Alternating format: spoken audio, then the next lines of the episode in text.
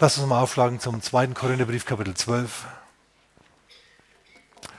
Jetzt wird es nämlich schon ernster.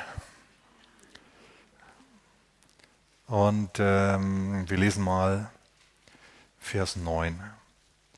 Er hat zu mir gesagt, der Herr hat zum Paulus gesagt, meine Gnade genügt dir. Sag mal, die Gnade Gottes genügt mir. Weil wenn die Gnade Gottes genug war für einen Paulus, dann kannst du davon ausgehen, dass er auch für dich genug ist und dass Gott dir keine extra Würste brät. Meine Gnade genügt dir, denn meine Kraft kommt in Schwachheit zur Vollendung. Und jetzt sagt dieser Paulus weiterhin, sehr gern will ich mich nun meiner Schwachheiten rühmen, damit die Kraft Christi bei mir wohne. Deshalb habe ich Wohlgefallen an Schwachheiten, an Misshandlungen, an Nöten, an Verfolgungen, an Ängsten. Also das sind lauter Situationen, in denen er nicht glänzt in denen er eigentlich äh, gern woanders wäre, wegen mir sogar. Auf jeden Fall, in denen er nicht der King ist. Wenn du gerade, äh, wenn die, versteht ihr, wenn die äh, Kosaken, ne, ich komme jetzt schon ins Politisieren, hören wir jetzt auf, da kommt die Polizei, kommt zur Tür rein und äh, der Prediger muss hinten zum Fenster raus. Ist bei uns sowieso blöd, weil bei uns hinten ein Teich ist. ja, in dem seit Wochen ein totes Huhn schwimmt. Also das ist nicht meins, ich jetzt vermutlich schon raus, aber das macht nichts. Das sehen wir jetzt eh nicht, ja. Ähm, ist halt, wäre echt blöd. Und ich stell dir mal vor, du musst da rausklettern und musst dich da so am Gebäude entlang hangeln, bis du da einen trockenen Fuß, einigermaßen trockenen Fußes, verstehst du, irgendwie dich in die Büsche schlagen kannst. Es ist viel anders da, wenn du da stehst und sagst, wen sucht ihr? Den Prediger so und so. Und dann machst du wie Jesus, ich bin's. Und alle die ganze Polizei, wum, sie fallen alle um und, unter der Kraft Gottes. Sieht wesentlich besser aus. Das ist, bei Jesus ist es so gelaufen, aber bei Paulus nicht. Wisst ihr warum? Weil Jesus sanftmütig und demütig war von Haus aus. Dem konnte Gott solche Dinge gelingen lassen und passieren lassen, weil der deswegen nicht stolz oder überheblich geworden ist. Paulus dagegen, äh, als er noch der Saulus war, du, na, der hat es voll darauf angelegt, dass man ihn sieht. Und jetzt ist es eben so, dass er äh, sich in Situationen befindet. Einmal zum Beispiel hat er in Damaskus gepredigt. Und dann ist die Polizei gekommen und dann haben sie ihn in einen Korb gesetzt in der Nacht und haben ihn zur Stadtmauer runtergelassen. Den Mann, versteht er, der in seiner schwarzen SS-Uniform nach Damaskus geritten ist, mit, seinen, mit seinem Sturmabteil, versteht er, um die Christen dort auszurottieren den haut plötzlich vom Pferd und er liegt da und er wird von Jesus herausgefordert.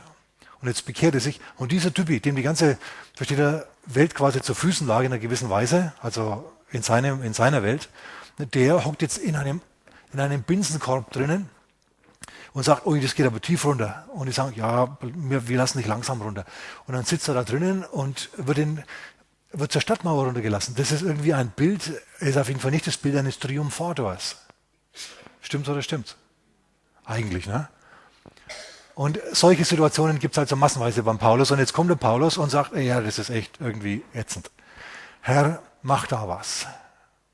Und der Herr sagt, lasst an meiner Gnade genügen. Denn meine Kraft kommt in der Schwachheit zur Vollendung. Und dann schnallt Paulus, hey, es kommt überhaupt nicht auf mich an. Sondern es kommt nur darauf an, dass ich im richtigen Moment das tue, was Gott von mir will. Wenn ich im richtigen Moment das tue, was Gott von mir will, dann triumphiere ich. Dann werden die mich nicht schnappen, auch wenn ich zum Fenster raushüpfen muss. Deshalb habe ich Wohlgefallen an Schwachheiten, Misshandlungen, Nöten und so weiter und so fort. Äh, an Ängsten um Christi willen, lauter so Zeug. Denn wenn ich schwach bin, dann bin ich stark. Okay, Leute, pass mal auf. Wenn du dich überfordert fühlst, wenn du dich nicht als der Sieger fühlst, wenn du weißt, hey, ich brauche Gott oder ich gehe unter, wenn du diese innere Überzeugung hast, wenn diese, wenn diese Gewissheit mal angekommen ist bei dir, dann bist du stark, sagt der Herr. Das ist irgendwie ein Paradox, versteht ihr? Du bist stark und dann bist du eigentlich schwach, weil du auf dich selber vertraust. Wenn du aber schwach bist, am Ende deiner Leitung sozusagen, am Ende deiner, deiner Weisheit, dann sagt der Herr, ja, und jetzt komme ich. Das ist dieser Sachverhalt des zerbrochenen Herzens, von dem die Bibel immer wieder spricht. Gott widersteht dem Hochmütigen, erinnert euch? Na, aber dem Demütigen gibt er Gnade. Dem, der sich seiner Schwachheit und seiner Mittelmäßigkeit bewusst ist, der wird von Gott besonders benutzt und der ist stark im Herrn. Meine Botschaft die heißt heute Morgen also, sei ein Niemand, der die Welt bewegt. Und ich weiß natürlich, das ist kein besonders charmanter Titel. Ja, weil das, das, das deutet irgendwie an, dass du ein Niemand bist. Wer will schon gerne ein Niemand sein? Jeder will ein Niemand sein. Nicht wahr? Aber ich bleibe dabei. Aufgrund dieser Schriftstelle hier, wie wir gerade gelesen haben, jetzt 2. Korinther Kapitel 12, 9, ja, da sagt, Paul, sagt Gott zu Paulus, meine Gnade genügt dir. Sag mal nochmal, meine Gnade oder die Gnade Gottes genügt mir. Genügt dir zum Sieg. Schau, zum Schluss ist es nämlich so, dass Gott gut dasteht. Und ob du jetzt momentan in dieser Situation gut dastehst oder nicht, ist wirklich nicht so wichtig. Schau, heute ist Paulus für uns ein äh, Monolith, ein Fels in der Geistesgeschichte der Menschheit.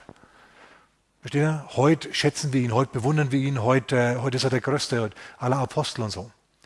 Der Mann, der damals zum Fenster rausspringen musste und fliehen musste, den wir im Korb gesetzt hat und zur Stadtmauer runtergelassen hat, wo er dann flüchten musste, per Pedes auf seinen Füßen, ja, ähm, den bewundern wir heute. So, du musst also diese ganzen Sachen ein wenig langfristiger sehen. Ja, vielleicht, vielleicht wirst du jetzt ein bisschen gedemütigt, aber das heißt noch gar nichts. Wenn du mit dem Herrn gehst, dann wirst du zum Schluss erhoben. Sag mal mit mir, der Weg nach unten? Der Weg nach oben, Entschuldigung. Der Weg nach oben führt nach unten. Und ähm, da gab es natürlich in Europa schon Missverständnisse über diesen Sachverhalt. Das, diese Predigt, die ich heute Morgen halte, die ist jetzt nicht hundertprozentig neu, okay? Es gab schon die Situation, wo man gesagt hat, ja, du musst ein Nichts sein. Wenn du ein Wurm im Staub bist, dann liebt dich Gott besonders. Und religiöse Menschen haben sich das also mit Begeisterung angezogen, haben sich in den Staub geworfen, sich gewälzt. O Herr, ich bin ein Wurm, tritt mein Angesicht in den Staub. Na, und dann vielleicht im Mittelalter noch haben sie, haben sie sich gegeißelt und so Zeugs gemacht um eben darzustellen, dass sie wirklich ein Niemand sind und ein Nichts sind und wie unwürdig sie sind und so weiter. Das ist ein Missverständnis. Davon reden wir jetzt nicht, okay? Von ähm, religiösen Übungen. Denn es ist nämlich auch wieder das Fleisch eigentlich, das stolz sein will. Schau mal, Herr, wie ich blut für dich. Versteht ihr, was ich meine? Nein, Paulus sagt aber im 1. Korinther, Kapitel 13, wenn ich mein Leib hingebe, sogar wenn ich alles hingebe zur Armenspeisung und so, wenn ich mein Leib hingebe, dass ich verbrannt werde, na, dann nützt mir das gar nichts, wenn ich das nicht mehr aus dem Motiv der Liebe heraus tue. Paulus hat hier nicht gelitten zwecks der Gaudien, weil man halt das macht, weil man demütig sein will, sondern es hat sich halt so ergeben. Er hat diese, er hat die Schwachheit und die Schwäche und so und diese Verfolgungssituationen nicht gesucht. Er hat die Situationen der Überforderung nicht gesucht, meine Güte, die sind ihm passiert. Ja, das langt schon, wenn die passieren, die muss er nicht auch noch suchen. Na, also ich suche mir meine Probleme nicht freiwillig aus. Manchmal kommen sie einfach und dann muss ich sie lösen. Und dann muss ich ausholen und sie umfausten. Hinterher tut man dann der Knöchel weh manchmal. Also jetzt, ich hau nicht wirklich echte Menschen um, das war jetzt bildlich gesprochen, versteht ihr mich? ich gehe nicht so Samstag, Sonntag ein bisschen schlägern raus in die Stadt oder so, den nächsten Straßenkampf. Das wäre übertrieben. Außerdem hätten die sowieso alle keine Chance. ja, ja. Also sei niemand, der die Welt bewegt. Eine Person, die mit Gott geht, macht den Unterschied. In ihrer Familie, in ihrer Firma, in ihrer Gesellschaft überhaupt. Sei du diese Person. Schau, es war mal so, lass mir den Satz voranschicken. Du musst bereit sein und willig sein, in deiner Umgebung immer wieder einmal herauszustehen wie ein Wunderdaumen. In anderen Worten, du musst dich outen als ein Christ. Wenn alle Menschen auf der ganzen Welt sich wohlfühlen in deiner, in deiner Gegenwart, Schau, Menschen, die Gott hassen, die können sich in einer Gegenwart nicht besonders wohlfühlen. Und das merkst du, da gibt es dann Reibungspunkte. Das musst du von vornherein wissen. Wenn du dich als Christ outest, dann kann es sein, dass du von bestimmten Kollegen, von bestimmten Gruppen in der Gesellschaft geschnitten wirst. Na und? Das ist dann Leiden für den Herrn. Nicht Leiden zwecks des Leidens, sondern das sind einfach, versteht ihr, das ist, damit musst du zurechtkommen. Du musst sagen, ja, okay, kann vorkommen, kann passieren. Muss ich halt die Zähne zusammenbeißen. Na, ich persönlich hatte schon, ob das jetzt im Sport war zum Beispiel oder auf der Arbeit mal, äh, super Verhältnisse zu bestimmten Leuten, bis ich, bis rauskam, dass ich ein Christ bin, der immer wieder einmal Predigten hält und so weiter. Und plötzlich war alles anders. Und du konntest mit diesen Leuten nichts mehr anfangen, als ich jetzt. Da habe mir dann gedacht, ja, also gut. Immer wenn ich zur Tür reinkam, versteht ihr? Und du hast gemerkt, es ist jetzt nicht so, dass sie irgendwie was gegen mich persönlich gehabt hätten, sondern das, was mich umgibt. Also in anderen Worten der Geist Gottes. Der, der in mir lebt, okay? Nachdem sie das jetzt gewusst haben.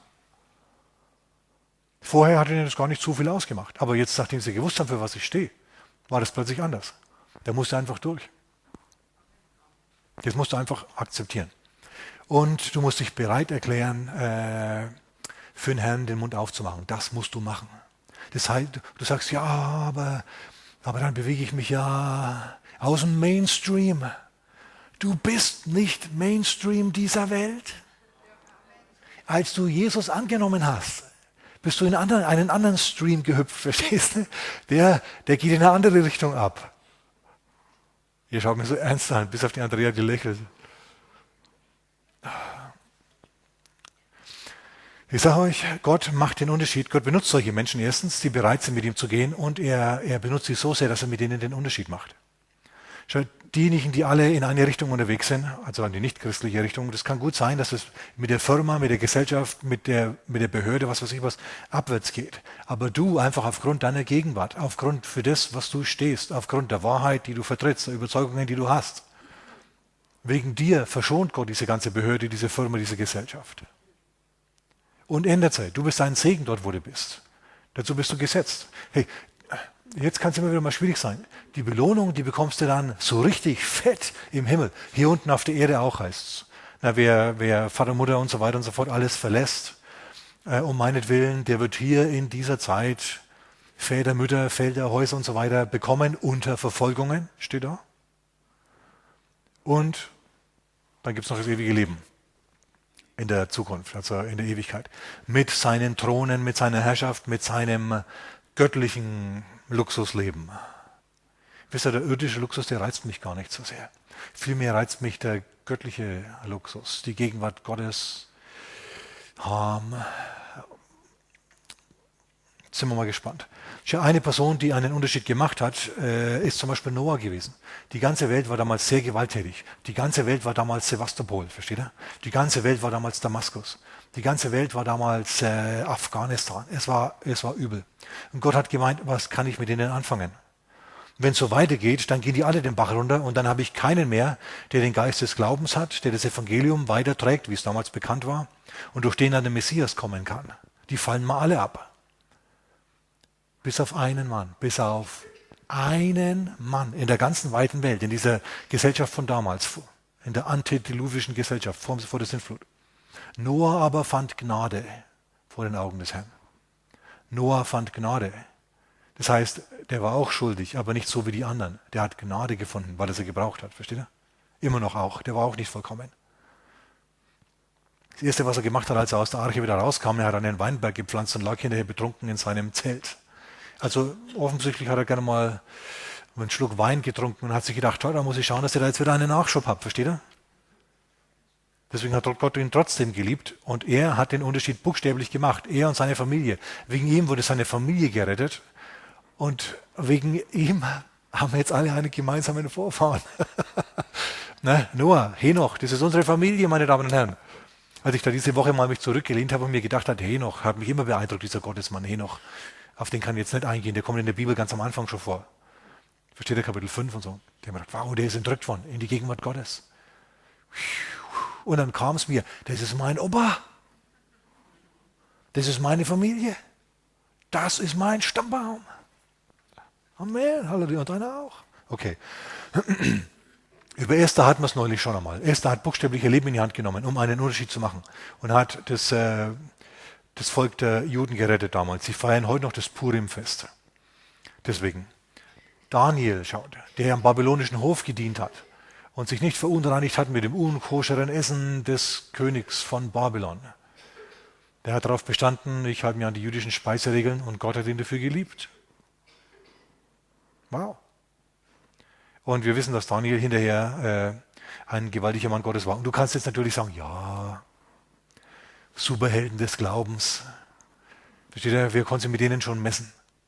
Leute, einige der wichtigsten Dinge in der Bibel sind von Leuten getan worden, von denen wir noch nicht einmal mehr den Namen haben. Und die sind vielleicht für, eine, für den einen oder anderen von uns Glaubens, anregend, glaubensfördernd. Wenn wir sehen, Gott benutzt nicht nur Noah und Esther, okay, Babylons Next Topmodel, äh, sondern er benutzt auch niemanden ohne Namen. Und eine solche Person wollen wir uns heute Morgen ein bisschen anschauen. Und zwar, lasst uns mal gehen zum zweiten Könige, zum zweiten Buch der Könige, Kapitel 5. Das ist eine Begebenheit aus dem Leben des Propheten Elisa. Aber der interessiert mich heute Morgen nicht ganz so sehr. Und auch der syrische General Naaman, der geheilt worden ist, der ist auch nicht so interessant für uns, für uns äh, heute Morgen. Vielmehr ist eine andere Person interessant und wichtig. Die Person, die alles in die Gänge kriegt. Diejenige, die äh, dafür sorgt, dass Elisa und Naaman, also dieser syrische General, der so krank war, dass die überhaupt handeln. Es hängt an einer, an einer Aktion einer jungen Frau. Ich lese jetzt einfach einmal. Und wir schauen uns das ein wenig genauer an und lernen viel von dem Mädchen heute Morgen. Es war ein Mädchen, ein minderjähriges Mädchen. Und ich muss vielleicht dazu sagen, ähm, damals war es so, dass Israel im Süden aus Samaria heraus beherrscht wurde. Es einen gottlosen König gehabt, aber es war auch Erweckung im Land. Und die beliebteste Bibelschule seiner Tage, die hat der Prophet Elisa geleitet. Ein phänomenaler Mann Gottes. Fantastischer Mann Gottes. Hatte einen super heißen Draht zum Herrn. Praktisch jedes seiner Gebete ist erhört worden. Fantastisch. Ich kenne einen Prediger, der heißt äh, Heunle, Gerd irgendwie. Der hat über diesen Elisa ein Buch geschrieben, gibt es bei uns im Bücherladen für ein paar Euro. Musste dir mal zulegen, weil der fasziniert mich schon immer. ja. Der ist also auch noch da. Wir sehen, einmal ist das Volk politisch abgefallen vom Herrn und die Religion, die Staatsreligion ist wirklich nichts Besonderes, nur eine Hülle, eine Hülse, eine religiöse Hülse. Aber es gibt auch echtes Leben mit dem echten Gott, der Geist des Glaubens ist lebendig und er tut seine Dinge durch den Propheten Elisa und seine Prophetin Jünger, seine Bibelschüler, würden wir heute sagen. Und die sind ziemlich bekannte Leute, der König und dieser Prophet. Kapitel 5. Und äh, die Syrer, die haben im Norden gelesen, äh, gelebt und damals ging es auch schon immer hoch her. Und die Israeliten, die haben Syrien überfallen und die Syrer, die haben Israel überfallen, wesentlich öfter und haben die immer wieder mal ausgeraubt, versteht ihr? Haben immer wieder mal versucht, hier ein paar, mal ein bisschen Krim hier abzuzweigen oder ein paar, äh, ein paar Territorien in Georgien, ne? äh, wie es heute halt auch noch so ist, unter bestimmten Herrschern. Und ähm, so ähnlich war das da auch. Der König von Syrien, der hat sich immer gedacht, ach, der Norden von Israel, der reizt mich, da plündere ich jetzt ein wenig. Und ich lese jetzt mal. Zweiter Könige, Kapitel 5 ab Vers 1. Und Naaman, der Heeroberste, also der Verteidigungsminister schon fast, der Feldmarschall des Königs von Aram, Aram ist ein anderes Wort für Syrien, war ein bedeutender Mann vor seinem Herrn und angesehen. Oder äh, ein großer Mann und erhobenen Gesichts. In anderen Worten, das war jemand, den man geschätzt hat, weil er offensichtlich multitalentiert war. Es war einer von denen, die, wenn den Mund aufgemacht haben, dann hast du zugehört, weil einfach was in deren Stimme geklungen hat. Weisheit, Erfahrung, Autorität. Versteht ihr, es gibt Leute, denen hörst du einfach zu. Die kommen zur Tür rein und sie füllen einen Raum mit ihrer Gegenwart. So ein Typ war dieser Naaman. Der Mann war ein Kriegsheld. Aber aussätzig. Aussatz ist Lepra, da verschimmelst du bei lebendigem Leib. Wer diese Krankheit hat, der will sie unbedingt wieder loswerden. Der leidet ganz furchtbar unter dieser Krankheit. In Israel wäre es so gewesen, dass der ausgeschlossen werden hätte müssen aus Israel, also aus dem Volk. Der hätte nicht in einem Dorf leben dürfen, sondern der hätte in einer Leprakolonie irgendwie in den Hügeln leben müssen, weit weg von jeder menschlichen Behausung, unter seinesgleichen. In ähm, Syrien war das offensichtlich anders. Eben weil er so brillant war, hat der König ihn geduldet. Die mussten sich wahrscheinlich, versteht ihr, über eine gewisse Entfernung miteinander oder durch eine Wand hindurch miteinander unterhalten, weil die Lepra ist hoch ansteckend. Okay, dieser Mann war ein Kriegsheld. Und die Aramäer, die Syrer, waren auf Raub ausgezogen und hatten aus dem Land Israel ein junges Mädchen gefangen geführt. Das kam in den Dienst der Frau des Naaman. Jetzt stell dir das mal vor. Stell dir vor, du bist ein junges Mädchen, vielleicht sagen wir mal 10, 8, 10, 12. und äh, du bist da in deinem kleinen Dorf, bewirtschaftest deinen Bauernhof wie alle. Du hütest vielleicht gerade die Gänse, das kann ja sein, ja. Und plötzlich siehst du wieder ein, ein Trupp schwarz gekleideter Soldaten auf, auf Pferden, ja, mit donnernden Hufen den Hügel runterreitet. Und dann kommen die in dein Dorf hinein und die hauen mit ihren Schwertern nur so um sich. Ja, der eine oder andere äh, Bauer so und so fällt, fällt tot um. Dann kommen die, äh, du versteckst dich in deinem Zimmer wegen mir, du rennst ins Haus, versteckst dich, verrammelst die Tür, ja, sperrst dein Zimmer zu. Aber das nützt dir gar nichts. Du hörst, wie die Soldaten zur Tür reingehen. Du stellst fest, wie sie die Möbel umwerfen, wie sie nach Wertsachen suchen. Dann stellen sie fest, deine Tür ist zu. Ein dröhnender Stiefel tritt die Tür ein und dann stehst du da und du siehst einen Soldaten, ja, der dich grimmig anschaut. Der Soldat, der packt dich bei den Haaren, nicht, ist nicht zimperlich, nimmt dich unter den Arm und schleppt dich mit. Der sagt, du bist meine Beute. Ja, und dann äh, kommst du auf einen Planwagen dieser Leute, wo sie Frauen und Mädchen plündern.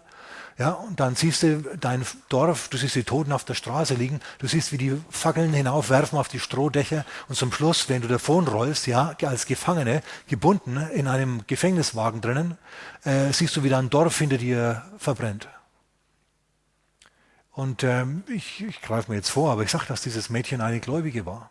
Die hat an den Gott Israels geglaubt. Mit ihren 18, 12 Jahren. Und die hat sich gedacht, oh Mann, was passiert mir nur hier? Was ist nur los? Herr Gott Israels, du, wir haben doch einen Bund miteinander. Und dann fällt dir ein, ja, aber wir waren schon im letzten Gottesdienst in der Synagoge. Da war nichts los. Die haben alle Halligalli gemacht. Und sogar der Synagogenvorsteher, der hat mit der Frau von seinem Kollegen da rumgedödelt und so weiter. In anderen Worten, da war nichts mehr los. Und dann hat sie sich gedacht, ja, ja, wir haben Gott verlassen, deswegen hat Gott jetzt uns verlassen. Und dann ist ihr eingefallen, aber ich habe Gott nicht verlassen. Herr, ich habe einen Bund mit dir, so wie Abraham, Isaac und Jakob. Ich bin noch nicht verheiratet, aber wenn ich verheiratet wäre, dann wäre mein Mann ein beschnittener Mann, ein Israelit, und wir hätten einen Bund mit dir. Und dann, während sie in den Dienst dieser Frau kommt, ich meine, wir können uns das ruhig vorstellen, ja, der Gefängniswagen, der rollt in Damaskus an, auf dem Sklavenmarkt, dort werden sie aufgereiht und dann werden sie verkauft. Und die Frau von diesem Naaman braucht eine neue Küchenhilfe oder ein neues Mädchen, das sie die Schlappen trägt oder was auch immer. Und dann sagt er, ja gut, die gefällt mir und dann kauft sie die. Dieses Mädchen steht, versteht, auf dem Block, möglicherweise unbekleidet, ähm, und äh, hört, wie, die, wie, die, wie sie versteigert wird. Und sie denkt sich, oh Mann. Und dann sagt sie sich, hey, ich habe einen Bund mit meinem Gott.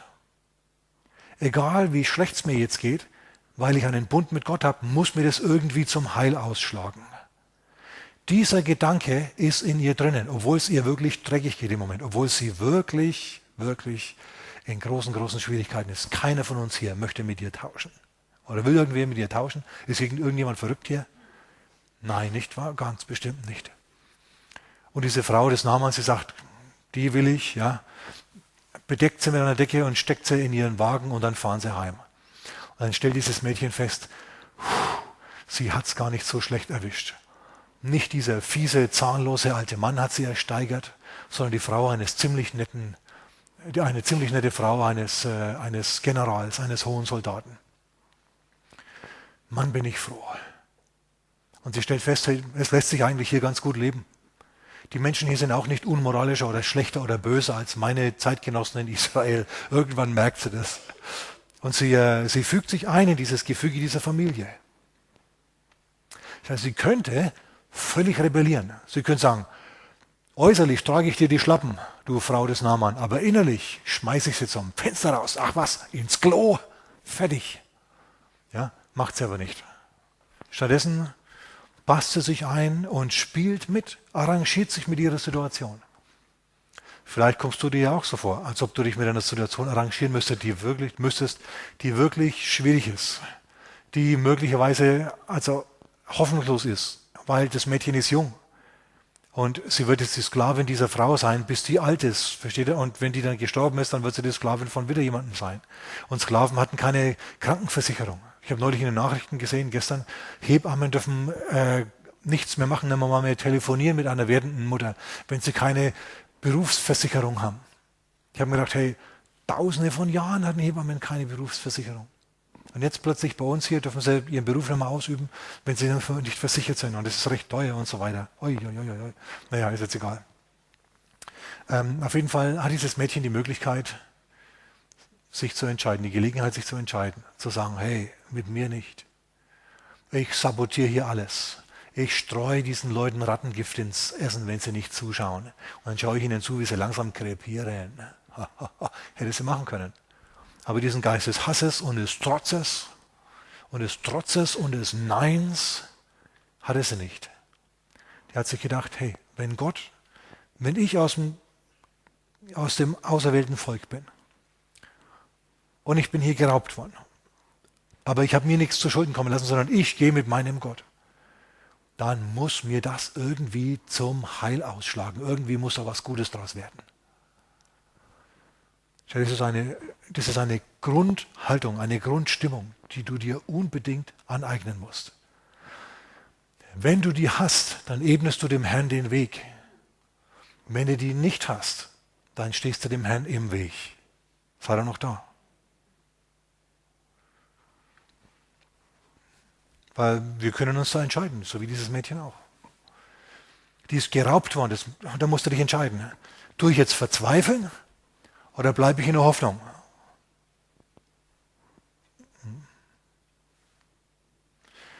Ja, da sie an den Herrn glaubt, weiß er, dass das, was er zugelassen hat, ihre Gefangenschaft, muss irgendwie, irgendwie ihr zum Heil ausschlagen. Irgendwie muss da was Gutes draus werden. Es war was richtig Gutes, so richtig oberhammergut. Statt diese Glaubenszuversicht zu haben, wenn alle Lichter aus sind, wenn die Dunkelheit groß ist, das scheidet die Männer von den Knaben und die Frauen von den Mädchen. Obwohl das hier ja ein Mädchen war. Im, im, im Herzen war die eine Glaubensheldin. Ja, ganz fantastisch. Römer Kapitel 8, Vers 28. Wir wissen, in Klammer aus Erfahrung, dass denen, die Gott lieben, alle Dinge zum Guten mitwirken müssen. Amen. Und jetzt lesen wir weiter. Oder vielleicht lesen wir noch nicht weiter, vielleicht beschreibe ich die Situation zunächst. Sie, sie gewöhnt sich also in diesem Haus ein, sie stellt fest, hey, die sind alle gar nicht so verkehrt, diese Leute. Und dann stellt sie fest, dass eine, ein, ein, ein großer Geist der Trauer über diesem Haus lebt. Warum? Weil der Herr des Hauses aussätzlich ist, leprakrank ist. Sie sieht ihn immer nur herumlaufen wie eine ägyptische Mumie, versteht ihr? Eingewickelt. Weil ausgewickelt sähe er aus wie eine lebendige Leiche. Eingewickelt sieht er einigermaßen erträglich aus. Man hat diese ganzen äh, bakterientötenden Mittel auf ihn draufgeschmiert, ja, Aloe und was man damals nicht alles hatte, diese ganzen medizinischen Sachen. Und so läuft er jetzt also rum. Er riecht gut, aber er sieht furchtbar aus, dieser Naaman. Und sie stellen fest, die Leute in dieser Familie, die mögen ihn. Und wenn sie ihn reden hört, dann stellt sie fest, was der sagt, hat irgendwie Hand und Fuß. Der ist kein Schwätzer. Irgendwie ist da was. Irgendwie ist der Mann was Besonderes. Und dann stellt sie fest, irgendwie ist er ein Su, ein Gottsucher. Irgendwie streckt sich der in seinem Herzen auch aus nach Gott. Irgendwie spürt sie das. Irgendwie merkt sie diese Vibrations an dem. Wisst ihr, der Mensch ist ein Instrument. Und ähm, wir haben einen Resonanzboden. Unsere Seele, in der klingen Gedanken nach. Was klingt in dir drinnen? Die Verzweiflung oder die Hoffnung? Und jetzt stellt sie fest, hey, die Melodie, die dieser Naaman da spielt, die ist ja von meiner Melodie gar nicht so verschieden. Irgendwie sucht er, irgendwie scheint er auch Gott zu suchen. Irgendwie sucht, irgendwie sagt er, ja, es gibt mehr. Es gibt mehr als nur diese Welt hier. Und diese Krankheit, die, die bestärkt ihn erst recht in seiner Gottsucherei. Und dann geht ihr plötzlich der Mund über. Und sie sagt was. Die kam in den Dienst der Frau des Naaman und sie sagte, Vers 3, zu ihrer Herrin, Ach wäre mein Herr doch vor dem Propheten, der in Samaria wohnt, dann würde er ihn von seinem Aussatz befreien. Offensichtlich es diese Frau des Naaman eines Tages wirklich am Boden zerstört, vorm offenen Kamin und hat geweint, weil es wieder schlimmer geworden ist mit dem Naaman. Und dies, dieses israelische Mädchen hat gesehen, wie die Syrerin weint. Ach, es wird immer schlimmer. Ach ja, das ist schlimm, so wie man halt redet, ja. Und plötzlich geht ihr der Mund über. Plötzlich spricht der Glaube, der in ihrem Herzen ist. Sie glaubt, deswegen spricht sie. Du wirst auch immer nur das sagen, was du glaubst. Weißt du das? Sie glaubt, deswegen spricht sie. Ihr geht der Mund plötzlich über. Ganz natürlich, ohne dass sie sich verbiegen muss, kommt ihr plötzlich ein Wort über die Lippen, das die Geschichte verändert. Des Naaman, des Elisa, Israels, dieser ganzen Familie, äh, die alles auf den Kopf stellt, die alles auf höchster Ebene, politischen Ebene umstellt, umkrempelt. Sie sagt, und es ist der Geist des Glaubens in ihr, ach, wenn doch mein Herr nur vor dem Propheten wäre, der in Samaria ist, der würde ihn von seinem Aussatz befreien. Das hört die Frau vom Namen. Und dieses Mädchen sagt, aber ja, was will man machen? Die Syrer sind ja die Feinde der, der Israeliten. Die müssten ja erst Frieden miteinander schließen, damit man da hin und her gehen kann. Aber diese Aussage dieses Mädchens, diese Glaubensaussage, die lässt die Frau dieses Nama nicht mehr los. Verstehst du, manche Worte, die setzen sich in uns fest. Dann resonieren wir wieder. Da steht jetzt gerade mal Gitarre, ich schnapp mir die jetzt einmal schnell.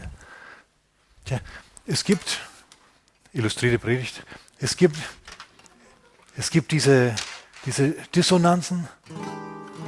Ja, und wenn du ständig sowas hörst, dann bist du schlecht drauf. Na, dann denkst du dir, oh nein. Aber irgendwann, irgendwann kommt, die richtige, kommt der richtige Ton. Du hast, du hast das Seite zum Reißen gebracht. Nicht? Jetzt. Klingt anders, ne? ist dasselbe Akkord, bloß ein Ton verschieden. Und schon ist alles ganz anders da. Preis den. Wird richtig prima hier weiterzuspielen, aber ich muss noch gar fertig predigen. Ähm, so, in dieser Frau des Naaman halt also jetzt plötzlich eine andere Melodie wieder. Das ist jetzt nicht mehr dieser E7-9-Akkord, sondern es ist plötzlich eine stimmige Harmonie, die sagte, ja, was ist, wenn es möglich wäre? Was wäre es, wenn es wirklich stimmen täte? Was wäre es, wenn dieser Prophet wirklich irgendwie einen Draht zum höchsten Gott hätte und diese Melodie schwingt in ihr und arbeitet in ihr und eines Tages, vielleicht hat es gar nicht so lange gedauert, ja, sagt sie diesem Namen davon, sagt, Liebling, hör zu, es gibt vielleicht Hoffnung für dich.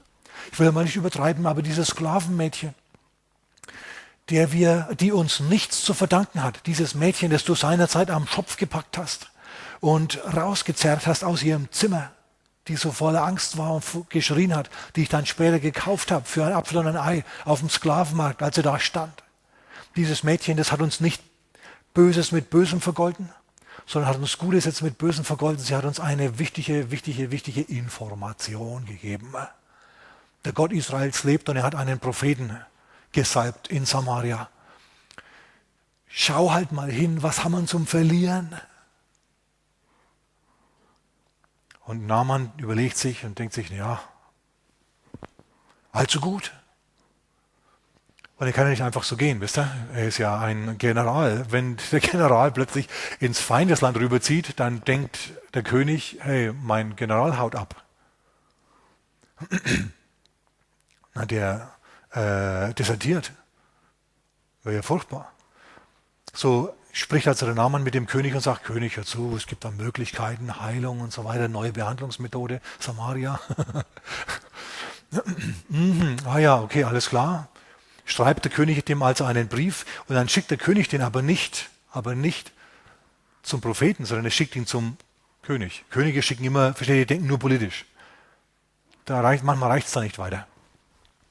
Und ähm, so fährt Naaman also mit einem Haufen Geld, 350 äh, Kilogramm Silber, 10 Wechselkleider und eine Million Euro in Gold hat er dabei. So fährt er jetzt runter nach Samaria.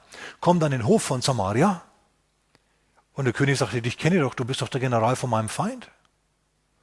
Ja, wir haben Frieden und ich bin ja auch nicht im Krieg jetzt. Also gut, was willst du denn? Ich habe einen Brief von meinem Herrn. Und dann klappt er den Brief auf, da steht drinnen, so spricht der König von Aram, also von Syrien. Ich habe dir meinen General geschickt, der ist aussätzlich, heile ihn. Der, der, König von Israel, der hat keinen Geist des Glaubens. Der sagt nicht, oh ja, den, den delegier mal den Elisa, macht er nicht. Der zerreißt sich die Kleider, wirft sich auf den Boden und sagt, der sucht Streit, Streit sucht er mit mir. Das ist auch wieder, da siehst du wieder, wie dieser König gedacht hat. Der hat nur politisch gedacht. Der hat nur in, in, in, in, Form, in Kategorien von Kampf und Sieg und so weiter gedacht. Der kam nicht drauf, dass hier wirklich ein Mensch, eine Kreatur, Hilfe will.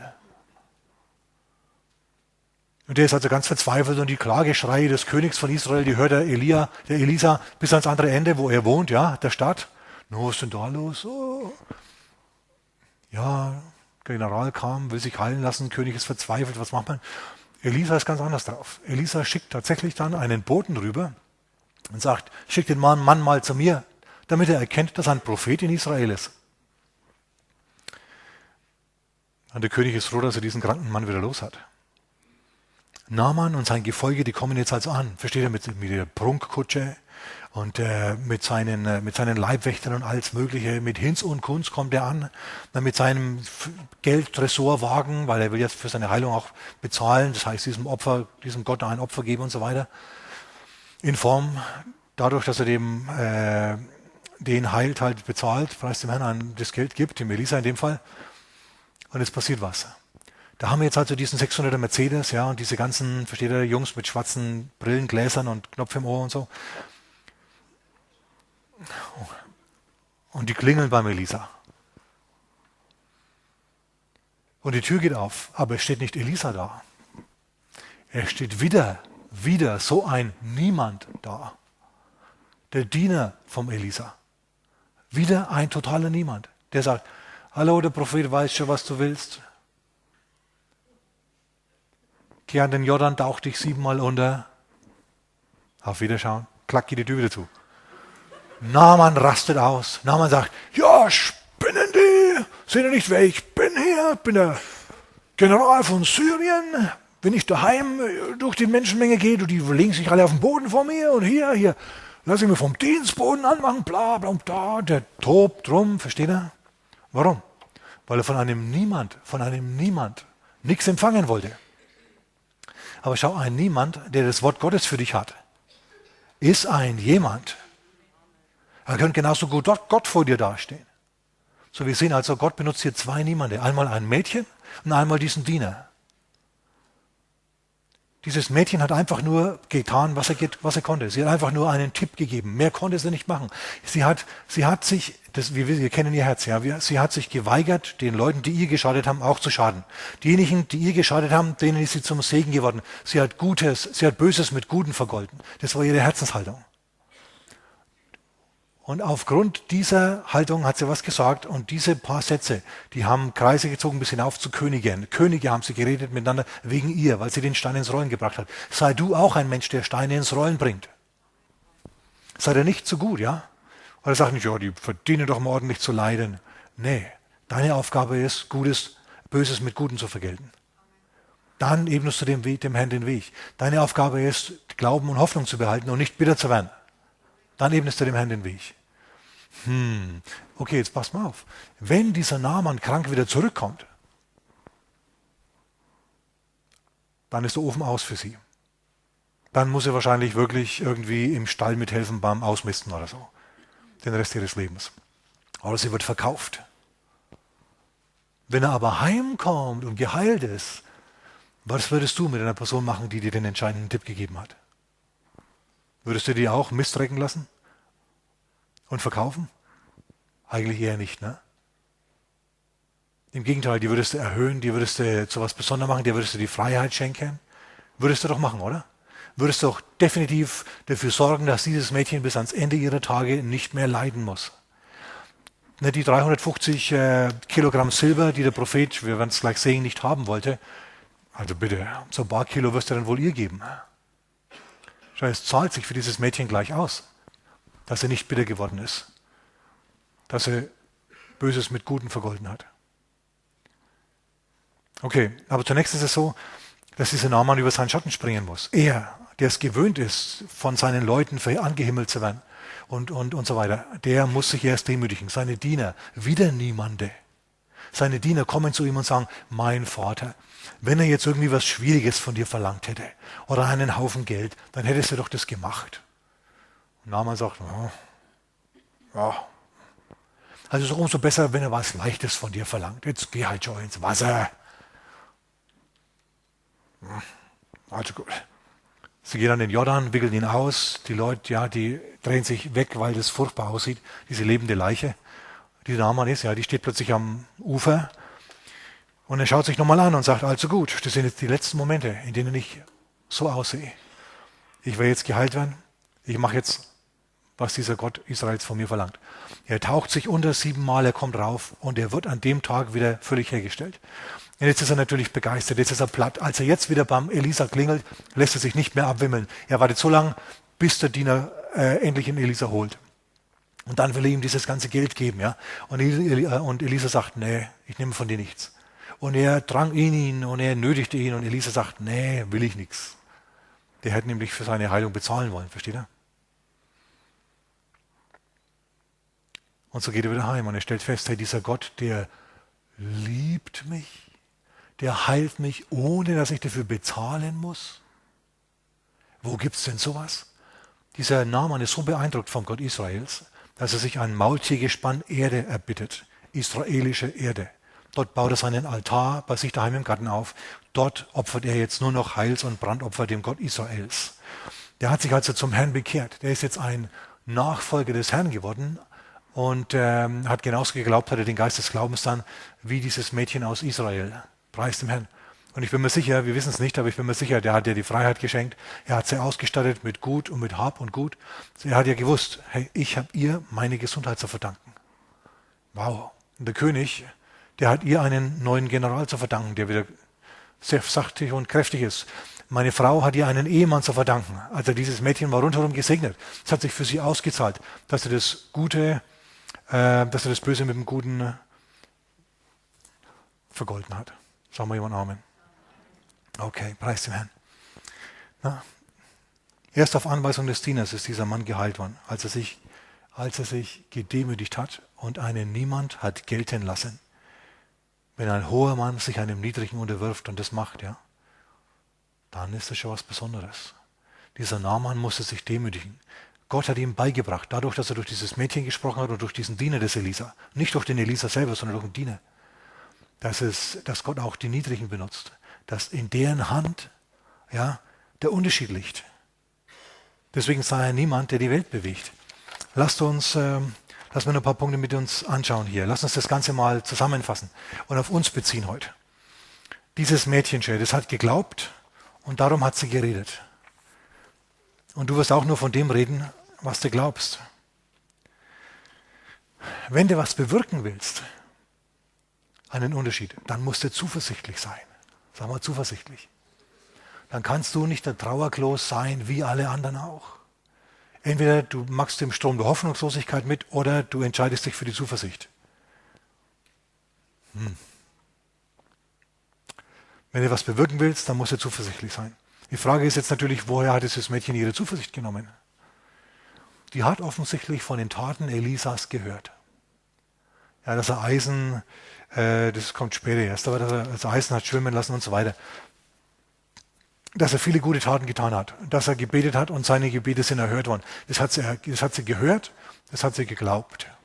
Sie hat sich ernährt mit dem Wort Gottes und den guten Zeugnissen, die sie von anderen Leuten gehört hat. Na, leider ist es oft so, dass wir von den Schwierigkeiten der Menschen hören, wenn wir für sie beten hier, und dann von dem, was der Herr tut, oft nicht hören. Das ist bedauerlich. Na, erst neulich, äh, oder schon wieder ein paar Monate her, hat jemand mit mir geredet, Mann, Pastor, wir sind gelingt worden um Zehntausende. Hm, blöd, wenn das Geld weg ist. Falsche Anlage und so. Und dann kamen diese selben Leute ein paar Monate später und haben gemeint, hey, Preiswein, Pastor, jemand hat uns Zehntausende irgendwie gegeben. No strings attached. Jetzt können wir Sachen machen, die wir eigentlich hätten tun wollen mit diesen Finanzen. Das ist ganz fantastisch. Und so, so, der Herr tut gute Dinge.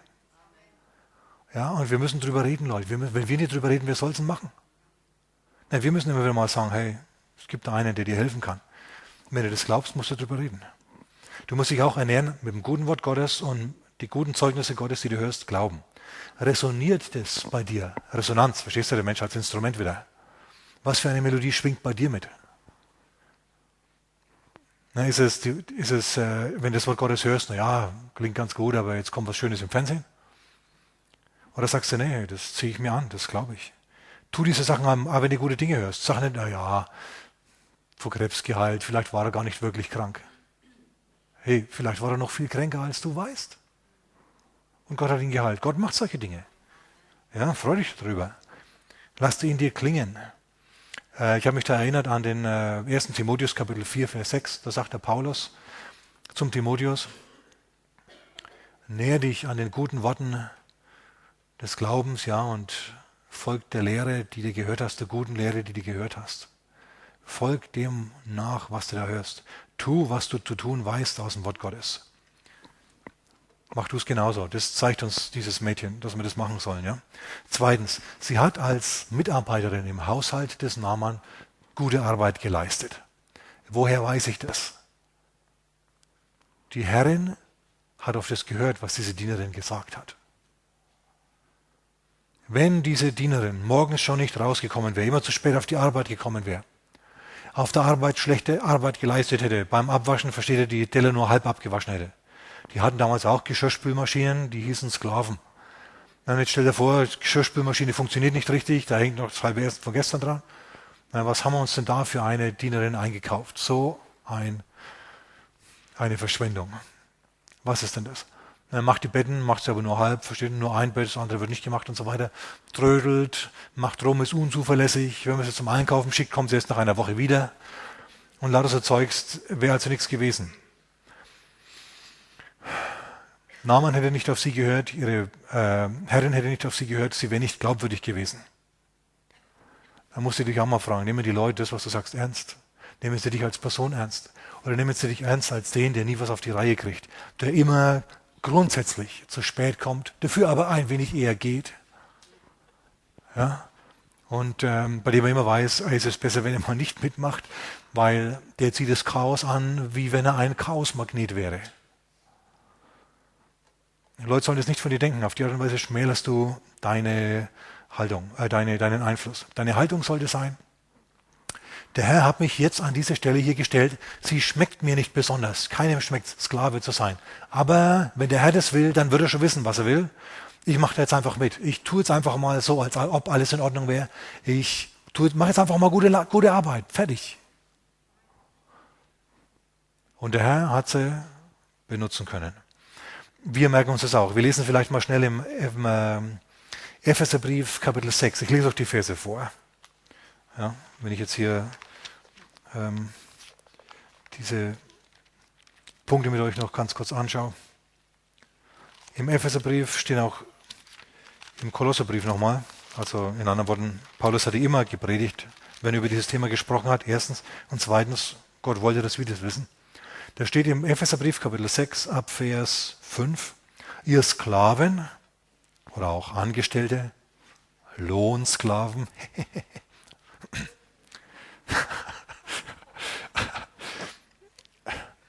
Gehorcht euren irdischen Herrn mit Furcht und Zittern, in Einfalt eures Herzens, als dem Christus. Der Herr erwartet von dir, dass du in deinem Chef den Herrn siehst. Du sagst, er kennt meinen, Herr, meinen Chef nicht. Nee, der, dein Chef ist natürlich nicht der Herr, das ist schon klar. Dein Chef ist vielleicht wirklich eine Type, die man lieber von hinten sieht als von vorne, wenn er geht, als wenn er kommt. Aber du sollst trotzdem durch das Auge, dein Auge des Glaubens, ja, in deinem Chef den Herrn sehen. Und für diesen Typi oder diese Typin so arbeiten, als ob sie der Herr wäre. Nicht mit Augendienerei, also mit Rumschleimerei, als Menschengefällige. Ja, immer schön freundlich ins Angesicht, aber hinterrücks reden und so. Sondern als Sklaven Christi. Schau, du bist der Angestellte des Herrn. Dort, wo du jetzt bist. Du bist der Mitarbeiter oder der freischaffende Künstler, Handwerker, was auch immer, äh, des Herrn. Du arbeitest für ihn. Als Sklaven Christi, indem ihr den Willen Gottes von Herzen tut. Ja, was ist der Wille Gottes in diesem Zusammenhang? Ja, arbeiten.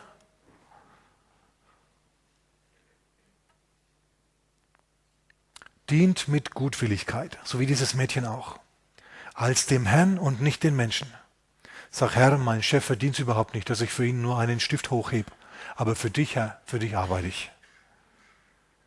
Und es schaut Vers 8, ihr wisst doch, dass jeder, der Gutes tut, dies vom Herrn empfangen wird, er sei Sklave oder Freier. In anderen Worten, wenn du sagst, auch wenn es dir gerade nicht schmeckt, okay, das ist die Stelle, an, die, an der ich halt jetzt stehe, da werde ich mich jetzt bewähren. Und hör mal zu, es kann gut sein, dass du in Situationen kommst, wo du denkst, hey, diese Situation gefällt mir nicht, Und es schaut so aus, als ob du ewig in der Situation sein müsstest. Also ich war schon mal in solchen Situationen. Du vielleicht auch? Du denkst dir, oh Mann, hey, ich bin zum Prediger berufen, ich bin zum, ich bin zum Mann Gottes berufen, zu dem, der Leuten weiter sagt, was das Wort Gottes sagt. Und jetzt hocke ich hier, jetzt stehe ich hier seit mehr als einem Jahr in, in diesem blöden Hotel in München und trage den Leuten die Koffer hinterher. Und es scheint irgendwie kein Ende zu haben. Ich sehe irgendwie kein Land, immer nur Koffer, Koffer jeden Tag. Da haben wir da schon gedacht, Mensch, wann wie geht's nochmal weiter? Und hör mal, es ist ja vorgekommen, dass ich dann dem Herrn vorausgeprescht bin und die Geduld nicht hatte, die eigentlich notwendig ist. Hm, dann schaust du natürlich blöd. Dann passieren Dinge, die nicht so gut sind, wenn du dem Herrn vorausgegangen bist. Blöd. Ihr wisst doch, sagt, heißt sie, dass jeder, der Gutes tut, dies, dem, dies vom Herrn empfangen wird. Wenn du Gutes tust, wenn du deinen Mann stehst auf der Arbeit, dann wird der Herr dafür schauen, dass du nicht den Kürzern ziehst. Langfristig. Sag mal langfristig. Kurzfristig kannst du wie Paulus zum Fenster, zum Fenster raushechten müssen, im Korb die Mauer runterklettern müssen und fliehen müssen. Aber langfristig bist du derjenige, der die Welt bewegt. Vielleicht auch niemand, aber du bewegst die Welt, preis dem Herrn. Ja, halten wir mal fest.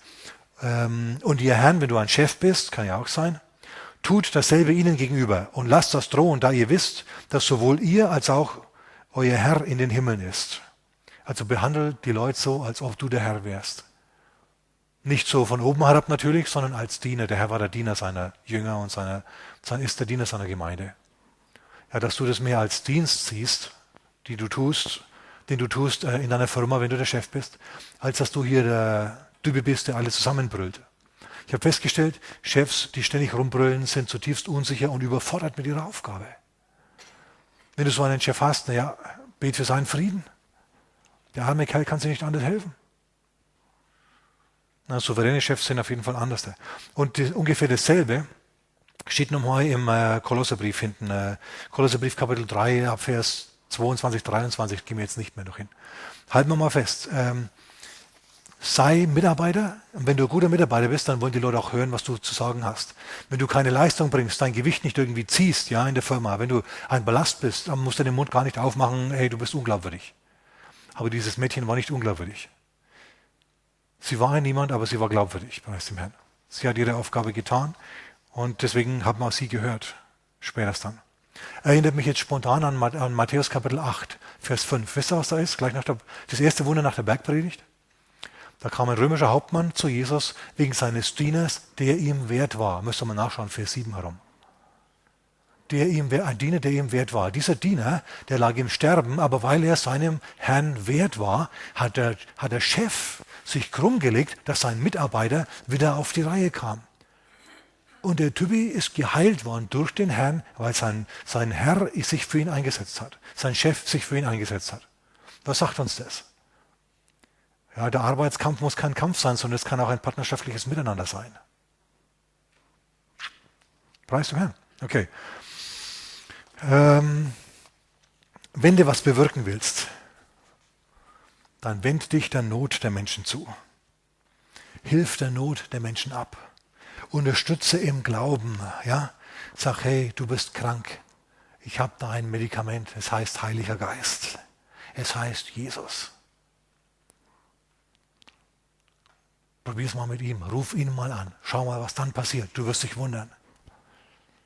Sprich zur Not von Leuten. Dieses Mädchen hat nicht äh, über die neuesten Haartrachten und Germany's Next Topmodel und Superstar und diesen ganzen Käse mit seiner Herrin geredet, sondern über das Problem haben sie geredet. Und dieses Mädchen hat eine Lösung aufgezeigt. Wenn jemand zu dir kommt und du musst bei den Gesprächen, die du hast, nicht lang warten, bis die Leute mit ihren Problemen rauskommen. Wenn das Herz voll ist, dem geht der Mund über. Die fangen also an zu reden und dann reden sie über ihre Probleme. Und dann kannst du sagen, ja, hör mal zu. Ich war mal in so einer ähnlichen Situation. Oder dies, das und jenes. Du sagst halt, ja, es gibt einen Propheten in Samaria. Schau, mehr musst du vielleicht gar nicht machen. Du musst nur das tun, was du tun kannst. Mehr musst du nicht machen. Von dir wird nicht verlangt, dass du jetzt den Namen irgendwie äh, Heilung bringst vielleicht nicht die Aufgabe von diesem Mädchen gewesen. Das konnte sie nicht. Das musste dann der Prophet machen. Dieses Mädchen hat Leuten geholfen, die sie geraubt haben. Wenn also mal, wenn du mal hörst, dass Kollege XY über dich herzieht, hey, dann ignoriere das, dann sag, hey Herr, du wirst den Mist zu Dünger machen, du wirst den, Prophet, den Kollegen XY entweder neutralisieren oder irgendwie wird sich das so hindrehen, dass zum Schluss es mir zum Besten dienen muss. Basta. Punkt. Du kannst natürlich auch sagen, wenn er, ich weiß, dass da eine Baustelle ist, wo er heimfährt jeden Tag. Lass einen Ziegel runterfallen vom Gerüst auf sein Auto. Und wenn es dann passiert, dann sagst du, ja, er war halt ein Sünder.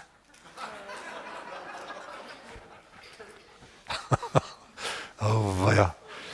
Nee, probier mal, probier mal dir diesen Geist des Glaubens ein bisschen mehr zu eigen zu machen und zu sagen, hey, nee, ist ja okay.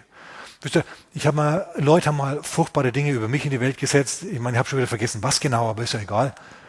Ähm, auf jeden Fall haben sie wirklich probiert, Leuten, uns und den Dienst und die Gemeinde und so weiter madig zu machen. Ich habe mir gedacht, Mensch, ist das wirklich schade. Ähm, soll ich mich jetzt ins Getümmel stürzen? Soll ich da im, im, versteht ihr, im Internet oder so schreiben? Stimmt alles nicht und was weiß ich was. Ich habe mir gedacht, ach, pff. Ich habe dann mal die Apostelgeschichte gelesen, habe gesehen, hey, Paulus, in jeder Stadt, in die Paulus kam, war die eine Hälfte für ihn und die andere dagegen. Wenn Paulus, bei Paulus die Hälfte gegen ihn war, äh, können wir doch zufrieden sein, wenn es bloß ein paar Hansel sind, die es nicht besser wissen, ja. Preis dem Herrn. Amen. Und wenn du,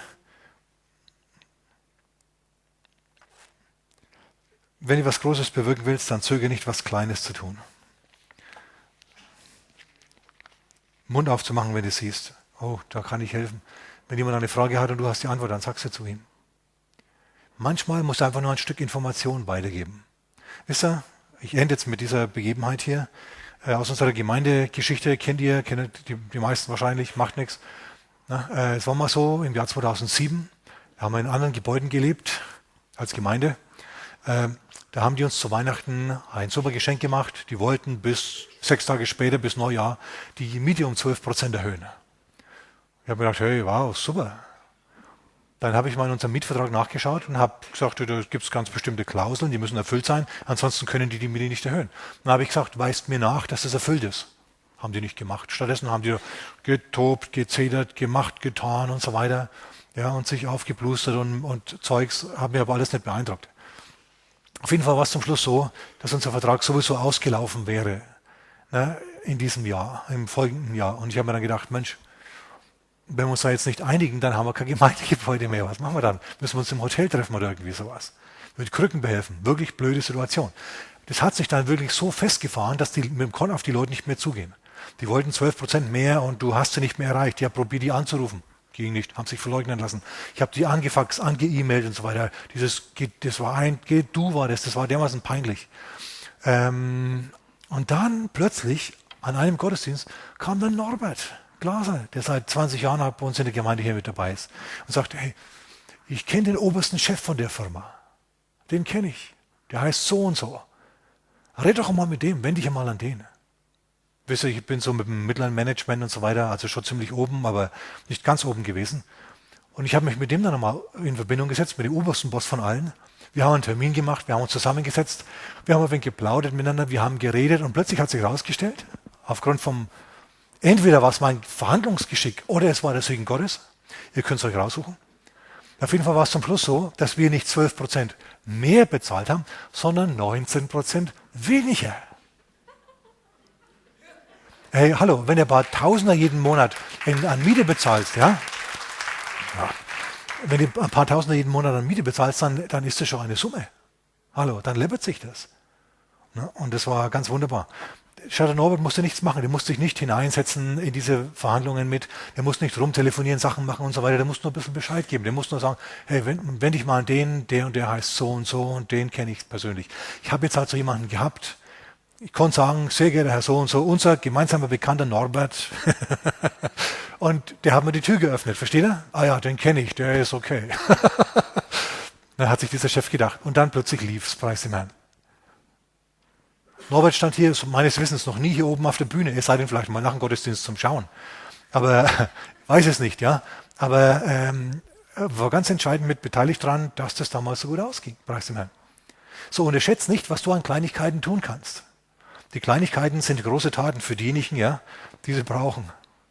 Meine Güte. Welche kleine Tat wartet drauf, von dir heute getan zu werden? Amen. Das war ein Satz fürs Poesiealbum, gell? Ein, ein super Satz, um meine Botschaft zu beenden. Amen. Vater, wir danken dir für dein Wort.